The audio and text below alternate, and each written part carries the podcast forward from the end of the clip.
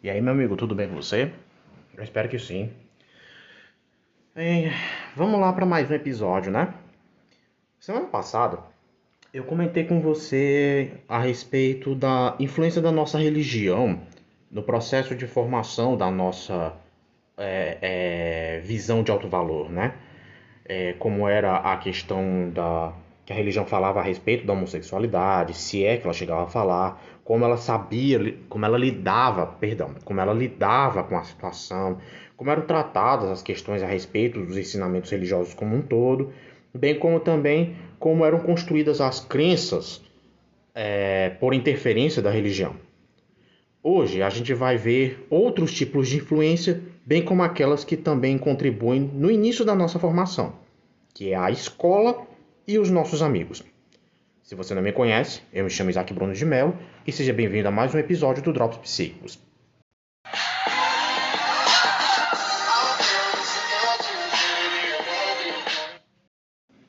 Nos episódios anteriores, eu te ajudei a explorar a sua antiga vida familiar, a cultura de uma certa forma bem mais ampla e a sua criação religiosa para encontrar algumas das origens do seu diálogo interior. Ainda assim, as fontes das mensagens autorreflexivas, elas não cessam por aí. Podem existir outras influências tão poderosas quanto as que eu citei, conforme esses episódios foram passando, que podem contribuir para opiniões positivas e negativas que você tem a seu respeito. Duas delas dignas de menção são as suas experiências quando criança na escola e os grupos de amigos aos quais você se associou durante a sua vida. Um típico dia escolar da nossa vida dura aproximadamente, bom, pelo menos nos tempos antigos eram quatro horas. Hoje chegam a ser oito horas, de seis a oito horas mais ou menos. E o ano letivo ocupa de uns nove meses, mais ou menos. Isso significa que você provavelmente passou uma parcela significativa do início da sua vida no ambiente escolar, aprendendo ciências, matemática, história, português e outras habilidades você também deve estar provavelmente consciente de que, além do aprendizado formal, algumas lições sociais e psicológicas mais poderosas da escola foram obtidas informalmente. Você aprendeu a interagir com seus amigos fora da sua família ou instituição religiosa e pode ter recebido feedbacks bem diferentes a respeito de si mesmo, através dessas experiências, do que os oriundos da sua própria casa. A escola pode ter sido o primeiro lugar onde você recebeu uma educação formal a respeito de regras do mundo, como ler, escrever, fazer contas, é, contar histórias, enfim. Além de controlar o seu comportamento, trabalhar com os outros e interagir com figuras de autoridade, além das dos seus pais, é claro. As experiências escolares genéricas podem variar amplamente dependendo do ambiente se for uma instituição particular ou pública, do tamanho, se for uma escola grande, se for uma escola média ou pequena, e filosófica educacional, se ela é de uma educação mais progressiva ou de uma educação mais conservadora. As suas experiências individuais podem também ser, ter sido influenciadas pela interação com determinados professores cujos valores e crenças moldaram sua maneira de ensinar e as formas de comunicação por eles usadas. A escola, os seus amigos podem ter reforçado algumas mensagens que você aprendeu a seu respeito dentro da sua, da sua casa. Isso pode ser bom quando essas mensagens são saudáveis, mas quando elas são nocivas, isso é um, um perigo. É possível que a escola tenha sido quando uma fonte de mensagens saudáveis, quando aquelas que você recebia em casa não eram. Nesse caso, a escola pode ter se tornado uma fuga da turbulência, da rejeição, da negligência ou até do abuso. Muitos gays adultos bem-sucedidos em atividades acadêmicas descobriram, quando crianças, uma maneira de suprir determinadas necessidades emocionais de atenção, carícias positivas, aceitação por meio de conquistas nesse campo e em muitos outros aspectos. Eles podem ter sido reconhecidos por um professor respeitado ou querido que lhes reassegurava o seu valor e potencial reassegurados. Uma relação saudável com o professor, sem julgamentos, pode efetivamente ter melhorado alguns dos efeitos das mensagens negativas recebidas dentro de casa. Embora os sucessos escolares tenham sido saudáveis e fornecido a aceitação necessária para fortalecer as suas experiências, essas mesmas experiências podem ter criado padrões e expectativas para você mesmo, para consigo, que geraram desequilíbrio na sua vida atual. É possível que existam certas áreas satisfatórias e bem-sucedidas da sua vida que talvez sejam fontes de autoestima, enquanto que outras podem estar subdesenvolvidas devido à negligência ou ao medo de consequências negativas que sejam exploradas. A maioria das escolas tem como valor mais alto as conquistas acadêmicas, ocasionalmente por meio da interação com um representante institucional positivo, que pode ser um professor, um diretor, um orientador. Um estudante pode aprender em acréscimo ao seu valor como aluno o respeito do valor como pessoa. A escola, porém, tem um potencial de ser um agente poderoso na construção de uma autoestima positiva para jovens gays, fornecendo descrições precisas de gays na sala de aula e encorajando de uma maneira mais genérica o respeito por maneiras alternativas de pensar, sentir e acreditar. Embora vários sistemas escolares progressivos estejam começando a encorajar ativamente programas que incluam currículos positivos para homossexuais e habilidade de autoestima positiva, a maioria das escolas infelizmente não tem esses programas. Muitos professores e orientadores escolares, inclusive, continuam ignorantes ou são homofóbicos e encorajam as mesmas visões estereotipadas da homossexualidade propagadas da sociedade mais ampla. Uma escola frequentemente reflete os valores da comunidade e, em muitos casos, o lugar escolhido pelos pais para morar baseia-se nos valores da comunidade semelhantes aos seus. Em resumo, pais autoritários, conservadores, frequentemente escolhem viver em comunidades conservadoras com escolas públicas de enfoque semelhante ou enviam seus filhos a escolas particulares ou religiosas que lhe ensinarão valores semelhantes aos seus. Assim como as famílias, a nossa cultura e as nossas instituições religiosas, as escolas também estão sujeitas às mesmas forças sistêmicas. As vias de comunicação utilizadas, o valor das necessidades dos indivíduos versus a do grupo, em termos mais amplos, e o respeito pela autoridade são todos sistemas de crenças que podem ser tanto causar danos quanto curar.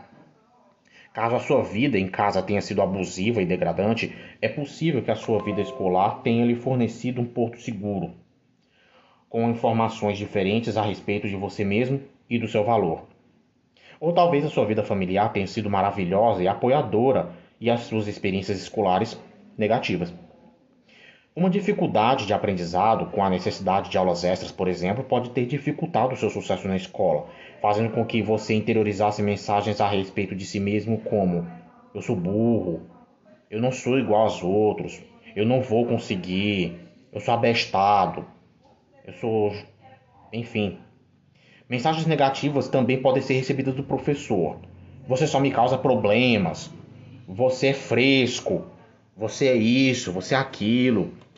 Isso também pode vir dos seus amigos, inclusive. Vale a pena avaliar as mensagens colhidas da sua vida escolar a examinar os seus pensamentos automáticos e as suas crenças condicionais essenciais. As questões do final do episódio vão te ajudar a pensar a respeito da sua experiência na escola e dos seus sentimentos a respeito de conquistas acadêmicas, bem como vão te ajudar a lembrar acontecimentos específicos que vão te ajudar a moldar a identidade como gay. As pessoas frequentemente se identificam com grupos de amigos para se sentirem mais entrosadas. Os grupos com os quais as pessoas escolhem se identificar baseiam-se em vários fatores, que vão desde a raça, status socioeconômico, aceitação ou rejeição de normas sociais, necessidade de mútua proteção de um ambiente hostil, criação religiosa, idade, educação, enfim. O seu comportamento é, em certa medida, moldado pela sua relativa aceitação ou rejeição por parte de seu grupo de amigos. Os adolescentes e as crianças podem sucumbir à pressão do grupo para agir de um modo que não julgariam necessariamente satisfatório, caso recebesse algum tipo de reconhecimento, aprovação ou aceitação por parte de seus amigos. Quando os membros da família rejeitam, abertamente ou não, a criança ou adolescente e os amigos podem, por vezes, tomar o lugar da família no fornecimento de segurança e da sensação de fazer parte de um grupo. Alguns jovens gays crescem usufruindo os benefícios de fazerem parte de um grupo de amigos, como times esportivos, turmas escolares, panelinhas de bairro, às vezes grupos religiosos, enfim. A maioria, contudo, tende a se sentir apenas parcialmente aceita, podendo nunca discutir a sua identidade sexual por meio de ser expulsa desse grupo. Esses jovens continuam a esconder a sua identidade secreta, revelando as qualidades que aprenderam a ser, a ser, a ser aceitáveis. A mensagem neles, que eles recebem é: você só pode pertencer a esse grupo se agir ou fingir que é heterossexual. Portanto, embora o fato de pertencer a um grupo possa ter algumas qualidades importantes, como permitir o suporte emocional, o desenvolvimento de habilidades sociais e uma crescente independência dos valores familiares, ele também pode ser uma fonte de afirmações internas negativas e de outras crenças distorcidas. Alguns grupos, por natureza até, são exclusivos. Seus membros tendem a ver as pessoas de fora como inferiores e encorajam o desenvolvimento de estereótipos posturas racistas e ou homofóbicas e outras atitudes separatistas. Para evitar a rejeição por parte do grupo de amigos, as crianças podem sucumbir à pressão expressa ou encoberta para se comportar de maneira que o grupo considera adequada e que, na verdade, pode ser prejudicial em longo prazo. Muitos jovens urbanos que se associaram a gangues em busca de proteção e da sensação de pertencer a um grupo também sentem que não têm outra escolha a não seguir a direção de líderes para brigar, usar ou vender drogas ou até provar, de alguma maneira, que merecem pertencer ao grupo.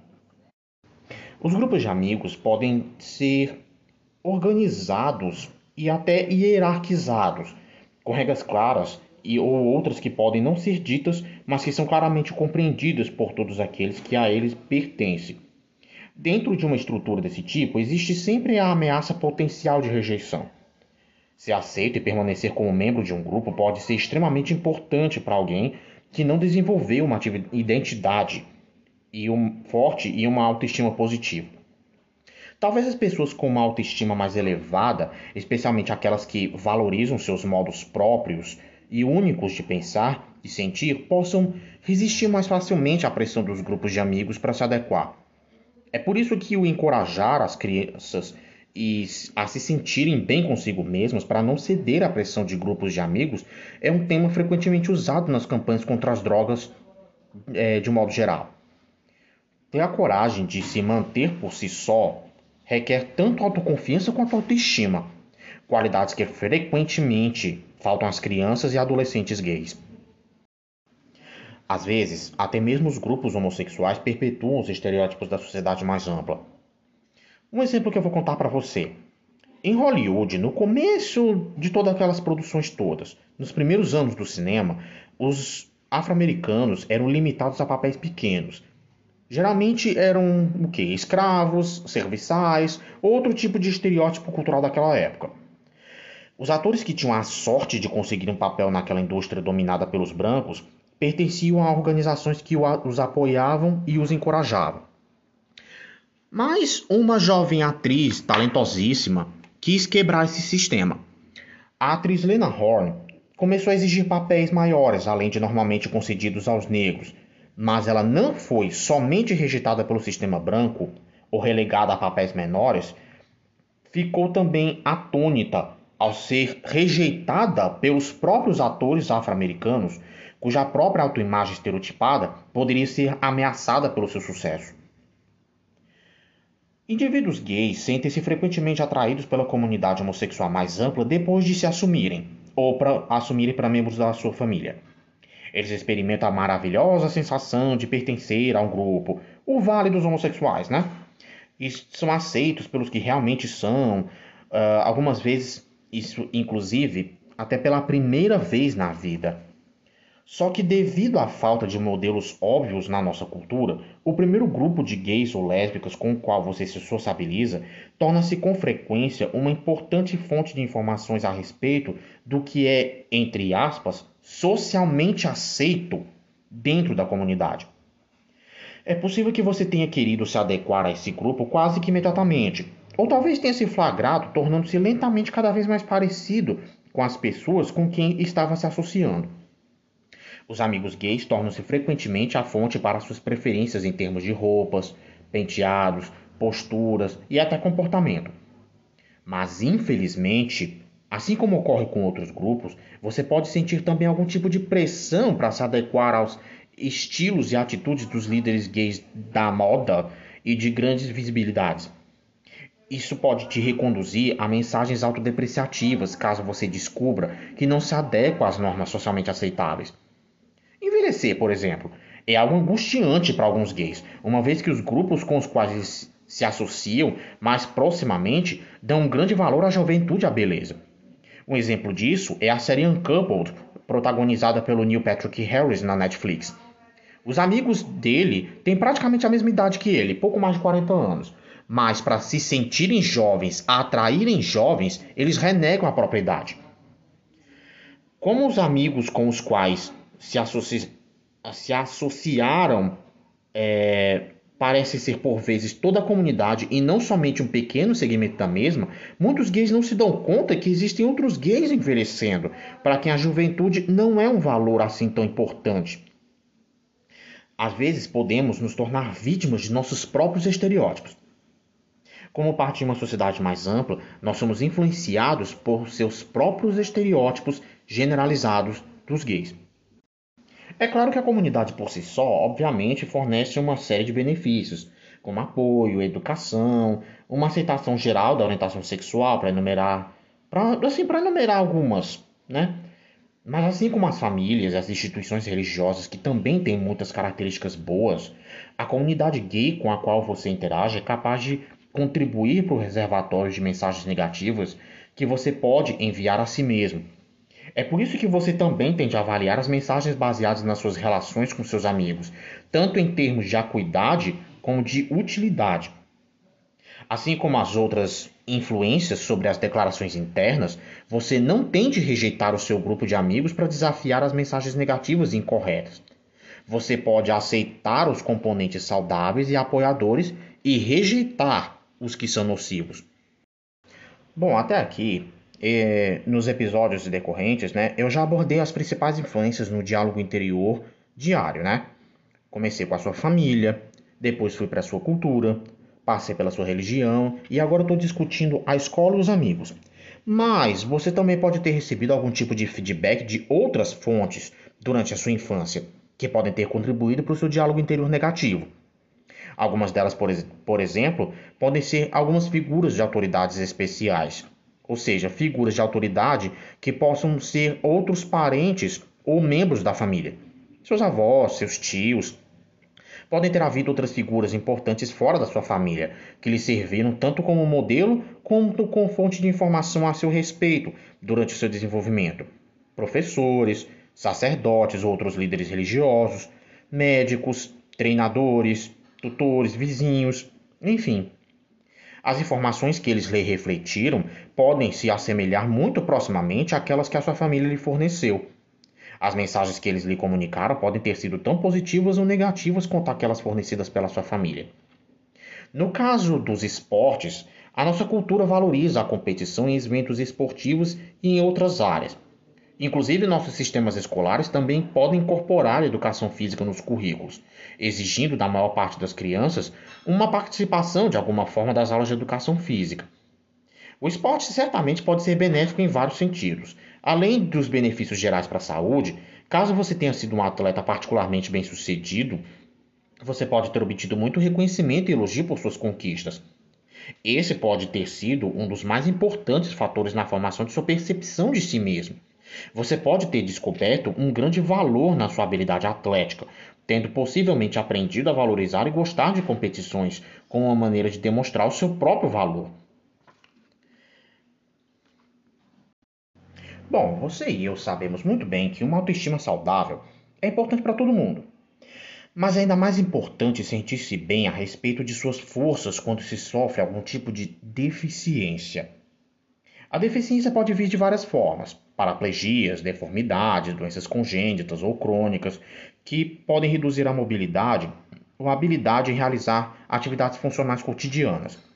Ela pode se apresentar também na forma de uma dificuldade de aprendizado, nas atividades acadêmicas, como dificuldade de leitura, dificuldade de escrita, aritmética, ou a necessidade de tutores especiais ou formas alternativas de educação. As crianças vistas por seus amigos como diferentes devido à sua deficiência podem tornar-se objeto de uh, chacota ou serem rejeitadas nas atividades em grupo. Crianças com deficiências colocadas em escolas ou salas especiais para crianças com problemas semelhantes podem, por vezes, não ter de se, de se confortar, confrontar com tanta rejeição. Alguns especialistas, contudo, defendem a integração de crianças deficientes em classes normais, inclusive eu. Eu acredito que é importante que as crianças deficientes aprendam a lidar com a sociedade mais ampla e que as crianças normais entendam, é, as entendam melhor. Mas infelizmente as crianças deficientes precisam, tanto numa situação como na outra, lutar contra mensagens estigmatizantes, diretas e indiretas, que são da nossa cultura mais ampla a respeito da própria deficiência. Elas são depreciativas, como você não é normal, você é digno de pena, você sempre precisa de ajuda, sabe? Esse tipo de coisa que realmente te deixa para baixo. Gays com problemas semelhantes precisam manter uma atenção especial para construir uma autoestima sólida e um diálogo interior positivo. Eles têm de trabalhar com ainda mais afinco para refutar as antigas e distorcidas mensagens a respeito do seu valor na nossa sociedade. Uma dica que eu dou para você é a série Special, protagonizada e produzida por um ator que é homossexual e que possui uma deficiência de paralisia cerebral, foi um grande sucesso. Eu recomendo. Agora, pessoal, eu vou falar a respeito de um tema bem polêmico que de certa forma nos nos mesmo estereotipiza como um todo, assim, colocam todos nós, mesmo sendo diferentes uns dos outros, no mesmo patamar, que é a AIDS. O impacto da AIDS sobre a comunidade homossexual, nós sabemos que foi imenso. Da mesma maneira como ocorre com outras questões sociais relacionadas à saúde, o impacto da AIDS sobre a nossa sociedade, o mundo e o indivíduo não pode ser esgotado aqui. Vale a pena, contudo, mencioná-lo como uma importante influência no diálogo interior e na autoestima. O surgimento da AIDS gerou uma grande histeria naqueles que se conscientizaram da sua existência, inicialmente dentro da comunidade gay, que parecia ser a única vítima e somente mais tarde fora. Como os gays pareciam ser o alvo específico da doença, muitos se apressaram em tirar conclusões a respeito da conexão entre o comportamento dos gays e o desenvolvimento da doença. Se bem que, atualmente, nós estamos passando pelo mesmo processo com a varíola do macaco. A histeria em torno da AIDS, naquela época, tornou-se mote para ataques pela mídia, sociedade e até mesmo o clero. Alguns líderes religiosos fundamentalistas fizeram interpretações embaraçosamente ingênuas a respeito da AIDS, chamando de uma espécie de castigo de Deus para os gays por seu comportamento imoral. Até hoje a gente ouve, de vez em quando, um maluco ter esse tipo de conclusão. Felizmente, muitos gays mantiveram a calma durante esse primeiro período e começaram a insistir num debate racional e num estudo científico a respeito da doença, em vez de permitir que o medo e o oportunismo moral reinassem supremos. Alguns historiadores homossexuais são de opinião que a AIDS fez com que a comunidade gay mais ampla se unisse de maneira jamais vista. Ela passou a ter inimigos em comum contra os quais lutar: a ignorância, a doença em si e o preconceito. Embora parecesse ser menos afetada de maneira direta pela doença, a, a, as lésbicas certamente sofreram com a incrível histeria anti-gay, que rapidamente se disseminou. Em alguma medida, essa foi e é uma questão gay e lésbica, e não apenas gay. Apesar de eu enfocar aqui no podcast a comunidade gay, eu também vou fazer di di diferentes menções também com a comunidade lésbica, mas não vou enfocá-los, é óbvio. Os gays que cresceram durante essa época foram provavelmente afetados de maneira crucial pela histeria cultural. Nossa comunidade estava, em vários aspectos, começando a desfrutar de uma visibilidade social e adquirir uma força política conquistada inicialmente com a, entre aspas, vitória simbólica do tumulto de Stonewall em 69, e que continuou ao longo da libertadora década de 70 no início, a AIDS pareceu ameaçar as conquistas obtidas durante os primeiros anos, provocando um recuo no movimento pelos direitos dos gays e um efeito negativo nas autoimagens positivas recentemente desenvolvidas dentro da comunidade. Fato esse que também está acontecendo com a varíola do macaco. É claro que não tanto quanto a AIDS naquela época, principalmente porque naquele tempo não há, aliás, ainda ela ainda não tem cura total atualmente, mas pelo menos se nós temos um tratamento efetivo para a, a, a não disseminação do vírus e a re, ah, como é que eu falo? É o processo do vírus se se desenvolver de uma forma bem mais, sub, bem mais inferior, com a PrEP, com a PEP, né? Com a varíola do macaco, infelizmente, como não temos ainda a vacina, está acontecendo quase que a mesma coisa. Mas com a vacinação, com toda certeza, isso vai ficar mais fácil.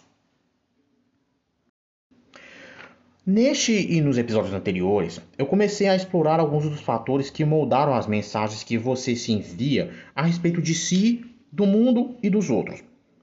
Caso tenha gastado algum tempo respondendo às questões que lhe foram colocadas no final de cada episódio, você pode estar começando a reconhecer as influências específicas que moldaram a sua vida e as mensagens que você continua a enviar a si mesmo, tanto as positivas quanto as negativas.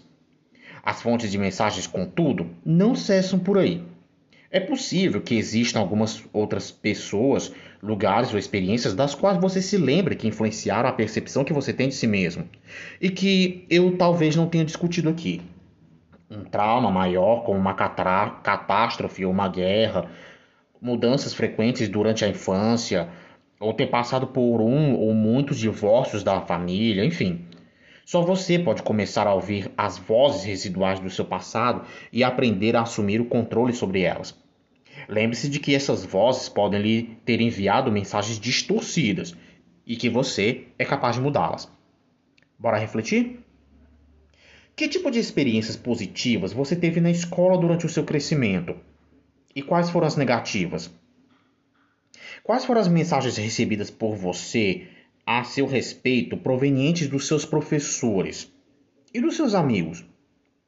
De que mensagens a respeito da homossexualidade, de uma maneira geral, você se lembra de suas experiências escolares, dos seus professores, dos seus amigos? Como as experiências escolares genéricas afetaram a sua atual identidade profissional ou o desenvolvimento da sua autoconfiança? Como as conquistas ou a falta delas na escola foram recebidas em casa? como as experiências negativas na escola eram tratadas em casa.